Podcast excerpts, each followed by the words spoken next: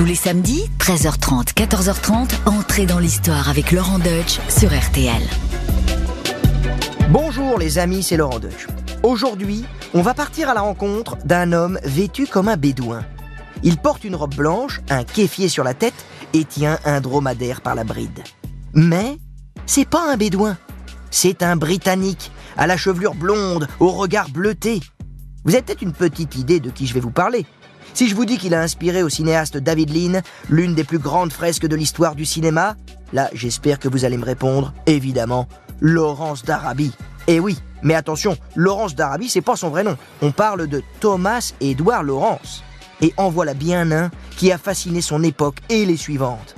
Comme d'innombrables hommes européens de son temps, Laurence a été entraîné dans les tourments de la Première Guerre mondiale. Mais c'est loin, bien loin des tranchées de l'Europe qu'il a combattu. C'est sur la péninsule arabique. Et je vais vous raconter comment ce jeune homme est passé de l'archéologie à l'espionnage et a pris une place fondamentale dans une révolte qui, a priori, n'aurait pas dû être la sienne. En menant les tribus arabes du Hedjaz dans une inlassable guérilla contre l'Empire ottoman, Laurence a servi avant tout les intérêts de sa patrie, l'Angleterre. Mais au final, il aura fait bien plus que cela. Il aura poursuivi un rêve, celui de voir advenir une véritable nation arabe pour ses compagnons d'armes. Hélas, la désillusion fut cuisante. Alors oui les amis, aujourd'hui, on va emprunter les chemins caillouteux et sablonneux du Proche-Orient, du Royaume-Uni et de la France, que Laurence n'a eu de cesse d'arpenter par tous les moyens imaginables. Vélo, moto et même chameau. Tenez-vous prêts et entrez dans l'histoire.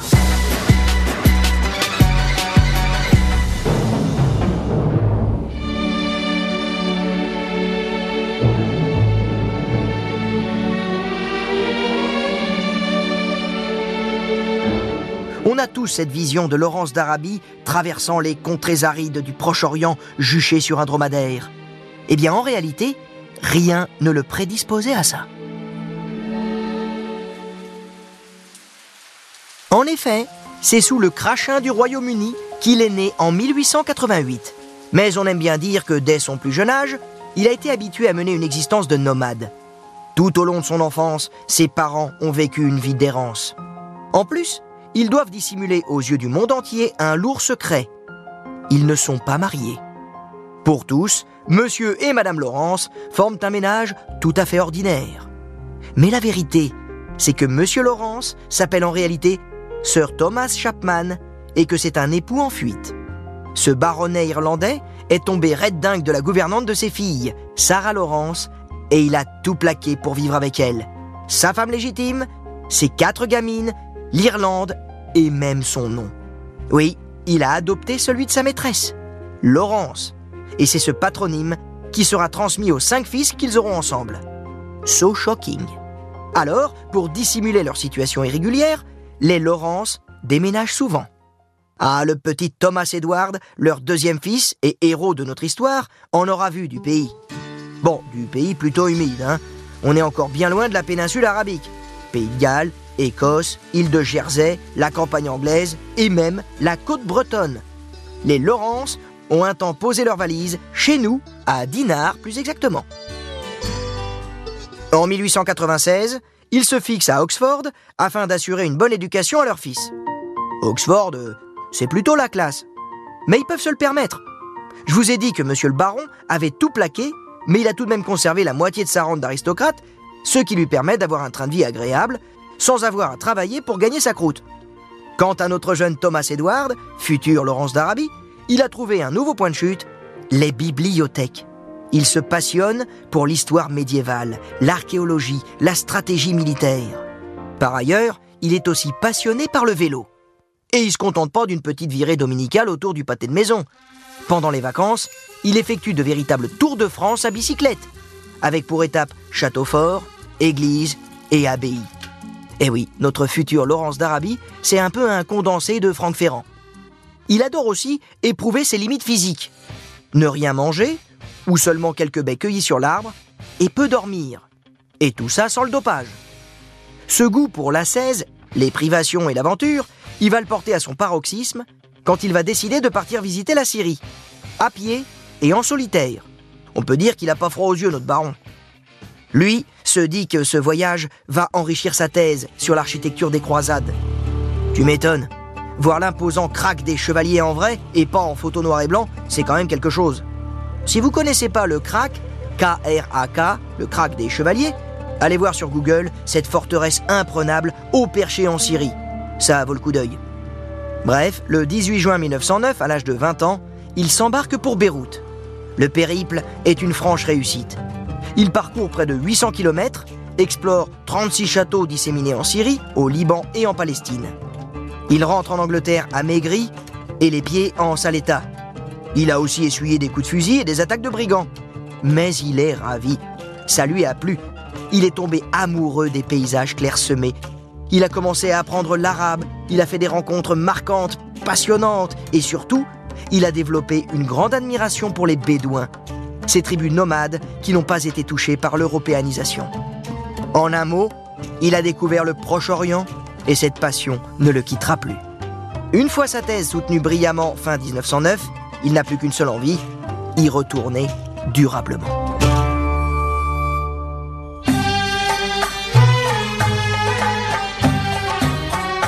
En 1910, la chance sourit à notre héros. David Hogarth, prof à Oxford, l'a pris sous son aile et lui obtient une bourse pour participer à des fouilles au Proche-Orient. Lawrence est envoyé sur le site archéologique de Karkemish, à la frontière entre la Turquie actuelle et la Syrie. Hogarth espère y déterrer l'équivalent de la pierre de Rosette qui permettrait de déchiffrer la langue hittite, les ancêtres des Turcs en quelque sorte.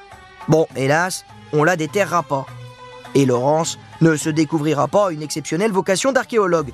Sur le chantier, les pierres y préfèrent s'asseoir dessus pour taper la causette que de gratter et dénicher les plus vieilles d'entre elles.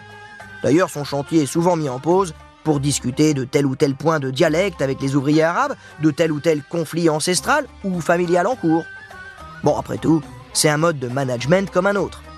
Mais surtout, la vérité, c'est qu'il est passionné par le mode de vie arabe. Et contrairement à la plupart des Anglais qui l'entourent, il se distingue par son immense facilité à assimiler les codes de cette culture, qui n'est pas la sienne. Comme il est curieux et excellent observateur, il finit par se dire qu'il serait un très bon correspondant de presse. Mais c'est pourtant dans les bras du renseignement qu'il va être poussé. Oui, son mentor, Hogarth, avait sans doute une petite idée derrière la tête au moment où il a recruté le jeune Laurence. Car Hogarth n'est pas seulement archéologue, il bosse en cachette pour les services secrets. Et il sait que la Grande-Bretagne a besoin de gars de la trempe de Laurence pour collecter des informations fort utiles en temps de guerre. Car oui, mes amis, nous sommes début 1914 et notre monde s'apprête à vivre un des conflits les plus meurtriers de l'histoire. Au Proche-Orient, la tension est palpable. Je vais vous brosser le paysage à grands coups de sabre. La péninsule arabique est alors sous le contrôle de l'Empire ottoman. Ça correspond grosso modo aux actuelles Syrie, Liban, Irak et Arabie saoudite. Un empire immense, jadis tenu par les Turcs, mais qui de siècle en siècle s'est réduit à peau de chagrin avant de se rapprocher de l'Allemagne. Cet empire est peuplé en grande partie de tribus arabes qui partagent tout un point commun. Elles en ont plein le dos de la colonisation turque. Les Britanniques et les Français sont aussi bien implantés. Ils ont construit des routes et ont des intérêts économiques un peu partout dans la région. C'est dans ce contexte brûlant que notre Laurence est envoyé, coiffé de sa casquette de fouilleur de vieilles pierres, cartographier un désert stratégique, le Negev. Avec, écoutez bien l'excuse bidon, il doit soi-disant retracer l'itinéraire des Hébreux pendant l'Exode. Mais le but officieux, c'est surtout de collecter un maximum de données topographiques sur ce désert, qui est un lieu de passage obligé si les Ottomans souhaitaient un jour envahir l'Égypte, qui, rappelons-le, est sous protectorat britannique. Bref, à son petit niveau, Laurence prépare la guerre. Une guerre qui ne tarde pas à éclater. L'incendie démarre en Europe. À l'été 1914, l'Allemagne entre en guerre contre la Grande-Bretagne et la France. À l'automne, le feu se propage jusqu'à l'Empire ottoman, qui se range aux côtés de l'Allemagne et déclare la guerre au pays de la Triple Entente. C'est décidé. Laurence s'engage dans l'armée britannique et servira au Proche-Orient. Comme il a fait ses premiers pas dans les affaires secrètes avec succès, il est affecté au service de renseignement du Caire fin 1914. Oh le Caire Hein? Dalida Salamaya salama le willi willi salama ah, Salamaya salama Je te salue salama mais c'est The Place to Be pour notre héros qui veut à la fois servir son pays mais qui aussi s'intéresse à la question arabe. C'est donc au Caire que le Bureau des Affaires étrangères britannique a pris ses quartiers. Leur but Créer une alliance de circonstances entre les Britanniques et les nationalistes arabes. Alors dit comme ça, ça ressemble un peu au mariage de la carpe et du lapin, mais Anglais et Arabes partagent un même objectif éradiquer les Turcs de la péninsule arabique. Donc d'un côté, on a la Grande-Bretagne, qui voit les combats s'enliser dans les tranchées françaises et qui ouvrirait bien un front en Orient, mais qui n'y parvient pas. En 1915, le ministre de la Marine, un certain Winston Churchill, a tenté le coup du débarquement des Dardanelles, mais l'opération s'est révélée être un fiasco. Et de l'autre côté, on a donc les Arabes qui profiteraient bien du conflit généralisé pour se débarrasser enfin des Ottomans. Mais eux, ils manquent de moyens. Pas d'armée, pas d'équipement militaire. Walou. Les Britanniques ont donc tout intérêt à soutenir financièrement et militairement un soulèvement arabe qui viendrait affaiblir l'effort de guerre des Ottomans. Mais il manque un ingrédient essentiel à ce projet, l'homme providentiel, le héros populaire qui agrège et galvanise les foules. Tout au long de l'année 1915, d'intenses négociations britanniques sont menées en secret avec celui qui pourrait bien être le grand déclencheur de la révolte arabe, Hussein Ben Ali. Hussein est un des hommes forts du nationalisme arabe. Il est à la tête d'un État semi-autonome qui conserve les lieux saints de l'islam, le shérifat de la Mecque. Il a refusé de rentrer dans la guerre aux côtés de l'Allemagne alors qu'il est un vassal des Ottomans. Hussein, c'est un authentique rebelle, le profil idéal pour mettre le feu aux poudres. D'autant plus qu'il a avec lui quatre fils pour lui servir de bras armés. Sa seule condition Obtenir la garantie des Anglais qu'ils s'abstiennent de faire main basse sur les territoires libérés. Hussein veut un vrai royaume arabe, pas une colonie occidentale. Il reçoit alors de Henry McMahon, le haut commissaire du protectorat britannique sur l'Égypte, la promesse de l'indépendance des zones arabophones de l'Empire ottoman à la fin du conflit. Mais euh, les promesses en temps de guerre, vous vous en doutez, elles sont très floues, et quand c'est flou, c'est qu'il y a un loup. Mais le mouvement est lancé. En juin 1916, le shérif Hussein Ben Ali déclenche le soulèvement. Ses troupes s'emparent de la Mecque. Médine, elle, résiste. Et c'est le début de la révolte arabe. Laurence a 27 ans. Il s'apprête à plonger dans l'épopée qui fera de lui une célébrité.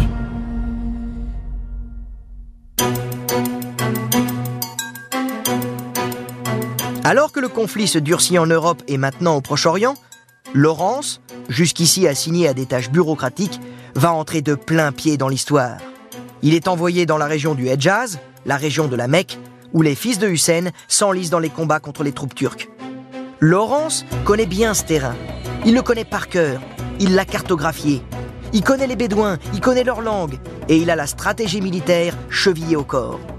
Bref, la panoplie parfaite de l'agent de liaison capable de faire coïncider l'action des Arabes avec les intérêts occidentaux. Il rencontre l'émir Faisal, troisième fils d'Hussein Ben Ali. Jusqu'à la fin de la révolte, il ne quittera pas cet homme dont il admire le courage, l'inflexibilité et le charisme. Laurence devient son pourvoyeur en armes et son conseiller militaire. Sur le papier, la lutte des Ottomans contre les Bédouins est complètement déséquilibrée. D'un côté, l'armée ottomane, moderne, organisée, aux effectifs pléthoriques et lourdement bien équipés en artillerie. De l'autre, des tribus bédouines, en infériorité numérique, désorganisées et très sensibles aux nombreuses pertes humaines. Mais les troupes de Faisal possèdent un atout majeur. Dans le désert, elles se déplacent très rapidement sur leurs dromadaires. Elles sont endurantes, elles sont très adroites au tir, et surtout, elles connaissent parfaitement le terrain du Hedjaz, ces montagnes arides, ces zones désertiques. Et le coup de génie de Laurence va être d'avoir l'intelligence d'exploiter leur singularité, de pas chercher à les transformer en armées régulières, à l'occidental. Il sait qu'en cas de confrontation des deux armées en face à face, les Bédouins n'ont aucune chance. Il fomente alors avec eux une stratégie très habile. Attaquer en un éclair et disparaître aussitôt. Multiplier les raids et les actions de sabotage. C'est pas de la guerre, c'est de la guérilla. Alors, je vous raconte pas le nombre de fois où les hommes de Faisal ont dynamité les voies de chemin de fer du Hejaz qui relient Damas à Médine. Ce harcèlement sans fin des lignes de communication a deux intérêts. Il contraint les Ottomans à protéger inlassablement la voie ce qui disperse leurs troupes. En plus, il isole aussi les Turcs dans leur garnison de Médine. Et tout ça, ça facilite le travail des troupes britanniques qui progressent, elles, sur la Palestine. Aux côtés de Faisal, Laurence se fait le chef de cette guérilla. Parmi les troupes, il est très populaire. On le surnomme Orance. C'est un homme d'action qui participe à toutes les virées explosives. Il dort, il mange, il vit comme les Bédouins. Bon, il reste anglais quand même, hein Au moins sur la question du rasage quotidien sur laquelle il ne transige jamais. Oui, Laurence tient à rester parfaitement rasé. Son visage imberbe est encadré par un kéfier et l'habit du bédouin aristocratique que Faisal lui a offert. C'est dans ce costume immaculé qu'il faut l'imaginer livrer sa plus belle bataille. Laissez-moi vous raconter la prise d'Aqaba. Nous sommes à l'été 1917. Aqaba est le dernier des ports de la mer Rouge resté aux mains des Turcs. La flotte anglaise veut attaquer par la mer cette forteresse réputée imprenable qui lui coupe la voie vers la Palestine. Mais Laurence a une autre idée. Aqaba, par l'intérieur. C'est complètement fou. Il y a des canons à Aqaba. Ils sont braqués vers la mer, shérif Ali. Il n'y a pas un seul canon qui soit dirigé vers la terre à Aqaba. Pour une bonne raison. C'est qu'on ne peut pas en approcher en venant par la terre. Il est certain que les Turcs n'y songent pas. Une idée jugée farfelue par beaucoup. Lui, il veut attaquer par la terre. Sur le papier, cela semble inconcevable. Prendre Aqaba par les sables signifie traverser le terrible désert du Nefoud. Mais n'écoutant que son courage, et fort de sa connaissance très fine de la région, le bédouin britannique prend la tête d'une troupe et se lance dans la traversée du désert. À ses côtés, le chef de clan Aouda Aboutaï, qui comme lui n'a pas froid aux yeux. Il a même sacrément chaud aux yeux en réalité. Hein. Parce qu'on va dire que dans le coin, ils avaient déjà un temps d'avance, question réchauffement climatique. Il y a un soleil de plomb qui tape, qui tape toute la journée, qui affaiblit les troupes, c'est la sécheresse qui est quasi insupportable pour les organismes. Les mortels scorpions, les serpents glissent à côté des troupes à chaque instant. Tout n'est que poison et danger. Mais au terme d'un voyage épique, auquel Laurence semble s'être inconsciemment préparée depuis l'enfance, les Bédouins se rangent sur les crêtes dominant la rade d'Aqaba. Et là, à peine le temps de se remettre de cette épreuve terrible, Kaouda, le mentor de Laurence, lance l'assaut.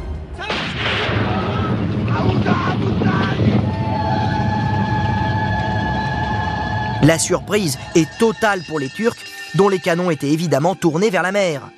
Les Turcs attendaient bien sûr une invasion maritime des Anglais et à aucun moment une attaque surprise par le désert. Laurence 1, Ottoman 0. La victoire est éclatante comme le soleil qui tape sur Aqaba. Nous sommes le 6 juillet 1917 et les Arabes prennent la ville sans subir presque aucune perte. Notons quand même que Laurence a failli s'y rompre le cou. Oui, euh, là ça va pas servir la légende, mais il faut tout dire, hein, c'est le principe d'entrer dans l'histoire, on vous cache rien. Eh bien sachez que notre intrépide héros, pendant la charge, euh, il s'est cassé la figure, hein, il est tombé de chameau, après avoir accidentellement tiré dans la tête de son propre chameau. Oui, c'est ballot. Il a bousillé un chameau hein, qui lui avait rien demandé. Déjà, il le supportait depuis des jours dans le désert, tu vois. Donc, euh, tu le remercies comment? Tu lui tires une balle dans la tronche. Merci, Laurence. Ça tâche un petit peu quand même le mythe. Mais bon, c'est la victoire. Et même ses supérieurs anglais n'en reviennent pas. Et grâce à ce fait d'armes extraordinaire, Laurence est fait commandant de l'armée britannique. Mesdames et messieurs, il n'a que 28 ans.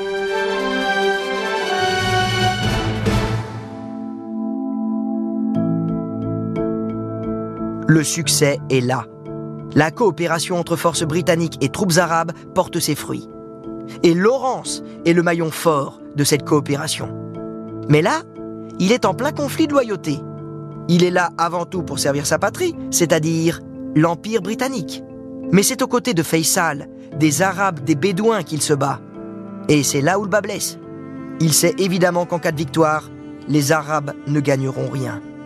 MacMahon a bel et bien promis au shérif Hussein la création d'un État arabe indépendant en cas de victoire, mais Laurence le sait, ces promesses n'ont aucune valeur.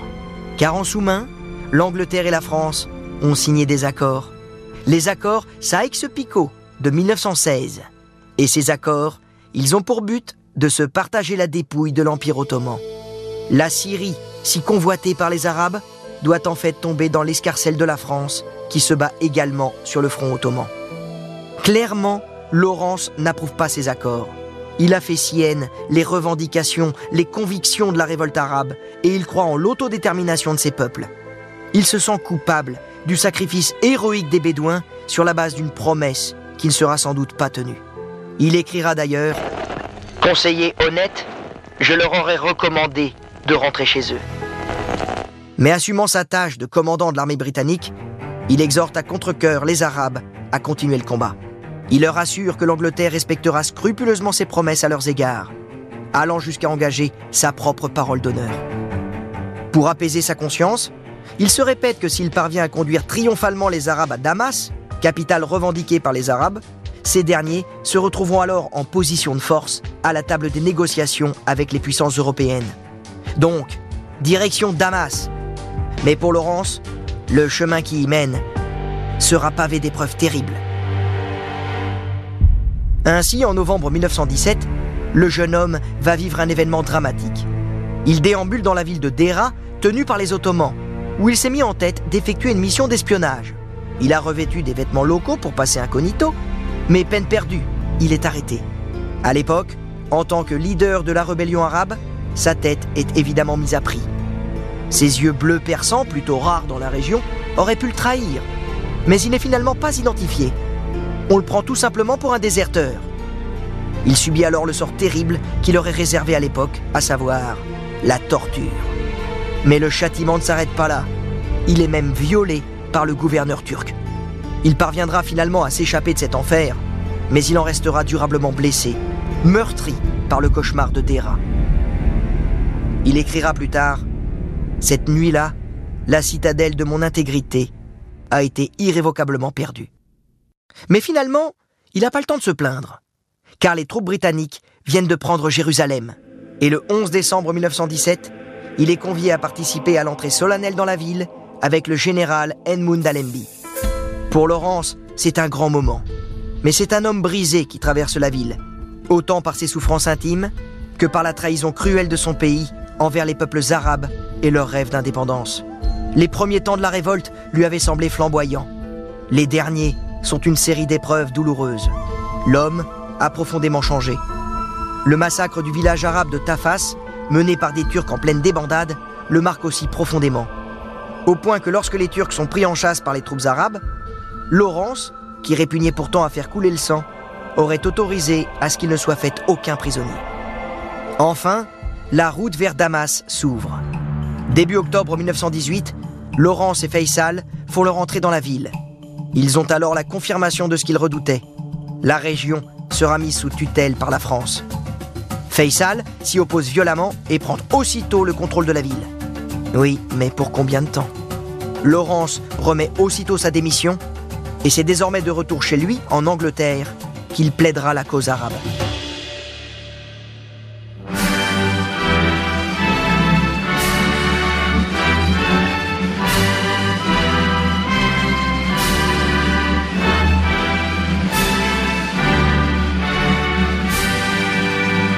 On est fin 1918.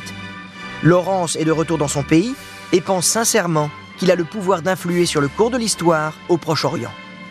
Il se lance dans une grande campagne de propagande. L'objectif? Remettre en cause les prérogatives françaises en Syrie pour rendre le pouvoir à ses frères de cœur. Et la situation politique est encourageante. En effet, l'Angleterre parle de revenir sur les accords Sykes-Picot. Mais c'est finalement la douche froide. À la conférence de paix de Paris de 1919, où il a retrouvé Faisal et pour l'occasion le port du Kéfier, le Premier ministre Lloyd George valide l'influence complète de la France en Syrie. Faisal sera chassé du trône par les Français en 1920 lors de la guerre franco-syrienne. Laurence parviendra quand même à lui obtenir quelques années plus tard un lot de consolation, la couronne d'Irak, mais sous tutelle britannique. Le mal est fait. Pour Laurence, la révolte arabe a échoué, et avec elle, l'espoir qu'elle avait fait naître, celui de la création d'une nation pour les peuples arabes. C'est pour lui un triple échec, moral, politique et personnel. Mais alors, comment transcender cette terrible épreuve? Eh bien, en se lançant dans un travail d'écriture titanesque et en prenant soin que son récit fleuve de la révolte arabe, intitulé Les sept piliers de la sagesse, ne puisse être lu dans leur version intégrale qu'à titre posthume. Lisez-le d'ailleurs, au moins en diagonale. C'est un sacré morceau de littérature. Après cette espèce de thérapie par l'écriture, Laurence décide de retrouver l'anonymat. En effet, depuis son retour en Grande-Bretagne, Laurence était devenue une star. Sa figure a été popularisée par un livre à succès, des conférences et même un spectacle, conçu par le reporter Lowell Thomas, qu'il avait croisé lors de la révolte arabe. Laurence d'Arabie. On l'appelle désormais ainsi. Mais Laurence, lui, n'aspire plus désormais qu'à se mettre en retrait, retourner en bas de l'échelle et finalement se replier sur un certain dénuement. En 1922, il décide ainsi de s'engager sous le nom de John Hume Ross comme simple soldat dans la Royal Air Force. Mais si lui veut passer inaperçu, ses contemporains, eux, ne le voient pas du même œil. Ils veulent continuer à suivre ses aventures. Il est donc rapidement démasqué, car la presse adore raconter les aventures de Laurence d'Arabie. Faut dire que l'entre-deux-guerres dans l'Angleterre industrielle, c'est pas une époque très exotique. On s'arrache donc les aventures de ce personnage qui sent bon le sable chaud. Et même plus que ça, parce que la presse, encore elle, n'en finit pas de l'associer à l'organisation de tous les soulèvements, les séditions et les complots de la planète.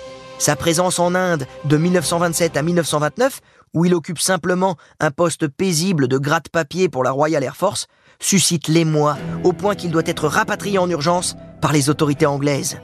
On le soupçonne d'être un espion sous couverture et de fomenter la révolte des tribus afghanes. Vous l'avez compris, sa réputation le précède partout. Il faudra attendre la fin de sa vie pour qu'il trouve une certaine sérénité. Il est affecté dans les bases navales de la Royal Air Force, où il se passionne pour la mécanique. Eh oui, tout simplement. Réparer des moteurs d'hydravion, ça vous apaise un homme. En février 1935, il quitte à regret la Royal Air Force et sa vie disciplinée. L'heure de la retraite a sonné. Mais on ne peut pas dire qu'il va en profiter longtemps. Le 13 mai 1935, à 46 ans, il roule à grande vitesse à travers la campagne anglaise. Et pour éviter deux jeunes cyclistes, il fait une embardée qui lui sera fatale. Il meurt sur le coup. Aucune relation amoureuse connue. Il y a fort à parier que la sexualité, surtout après le traumatisme de Dera, n'aura jamais été l'affaire de sa vie, même si on peut déceler chez Laurence un homoérotisme jamais nié, mais jamais assumé non plus. Laurence d'Arabie est pour nous tous une icône éternelle. Un personnage fascinant, sublime, avec des yeux bleus inoubliables. Le charisme total. Il sentait si bon le sable chaud.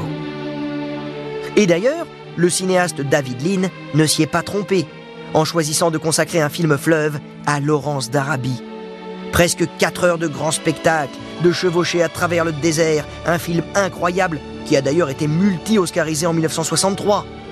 Mais Laurence d'Arabie c'est pas qu'un récit d'aventure flamboyant, c'est aussi et surtout le portrait d'un homme au profil éminemment complexe. Un homme qui conserve aujourd'hui plus que jamais le mystère, le panache et la détermination des hommes dont l'aura est éternelle.